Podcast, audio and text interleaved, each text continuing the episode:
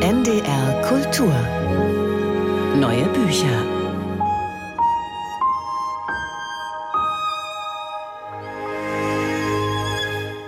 Künstliche Intelligenz ist das Thema der Stunde. Deepfakes können Wahlentscheidungen beeinflussen.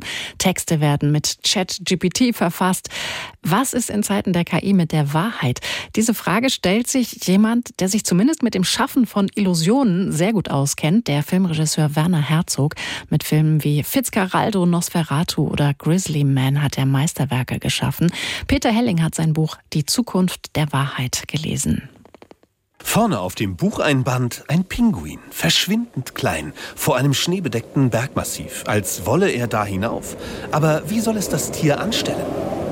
Werner Herzog schreibt über die Wahrheit als Suche und Expedition ins Unbekannte. Und er nennt sie einen Prozess. Wahrheit erscheint mir eher als eine immerwährende Bemühung, sich ihr anzunähern, als Bewegung auf sie zu, als ungewisse Reise, als Suche voll Mühe und Vergeblichkeit. Aber diese Fahrt ins Ungewisse gibt uns Sinn und Würde. Sie ist es, die uns von den Kühen auf der Weide unterscheidet. Der weltbekannte Regisseur liefert keine Definition von Wahrheit, sondern untersucht sie wie einen Gegenstand, der ihn fasziniert, wirft Licht darauf aus verschiedenen Perspektiven, wie in einem seiner Filme. Wer dieses schmale Buch aufschlägt, meint sofort, die sonore Stimme Herzogs mit dem bayerischen Akzent zu hören. Ein Buch über die Wahrheit könnte schnell nach Lebensratgeber, nach Sonntagspredigt klingen. Werner Herzog raunt zwar in aller Seelenruhe, selbstgerecht wirkt er aber nie. Er untersucht die Wahrheit von Gefühlen, etwa die überwältigende Anteilnahme der Menschen am Tod Prinzessin Dianas schreibt, dass Wahrheit in der Oper zu finden sei, ausgerechnet dort, wo völlig abstruse Geschichten verdichtet werden, die die Menschen zutiefst erschüttern.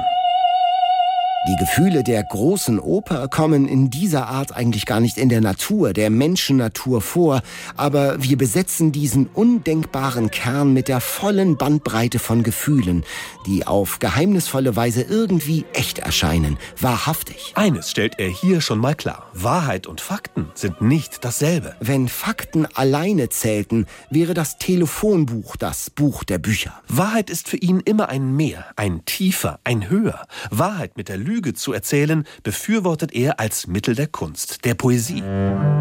Er, ein Dichter, ein Verdichter, dreht aber damit nicht die Wahrheit um, sondern macht die Lüge kenntlich und erzeugt eine andere Wahrheit, wie er schreibt. An einer Stelle wettert er ziemlich gnadenlos gegen die Psychologie. Die psychologische Interpretation von allem und jedem beleuchtet dunkle Nischen in unserem Inneren, die man eigentlich nicht ausleuchten sollte. Er ist kein Freund der Lüge, sondern des Halbdunkels, des Unscharfen, des Mysteriösen und Geheimnisvollen.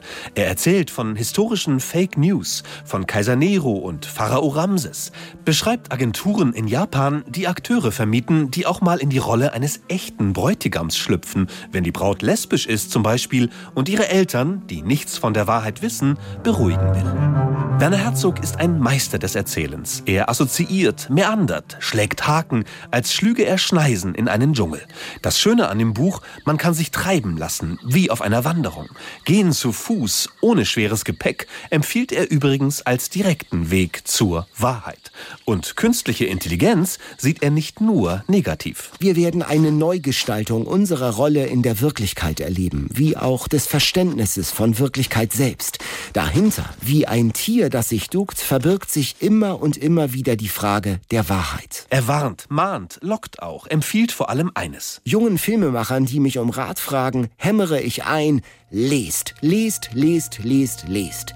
Lest. Wenn ihr nicht lest, werdet ihr vermutlich trotzdem Filme machen, aber im besten Fall mittelmäßige. Das kluge Buch ist eine Annäherung. Wahrheit lässt sich nur umkreisen, nie finden. Darin immerhin liegt eine Wahrheit. Die Zukunft der Wahrheit von Werner Herzog. Peter Helling hat das Buch gelesen, für NDR Kultur erschienen ist es bei Hansa. NDR Kultur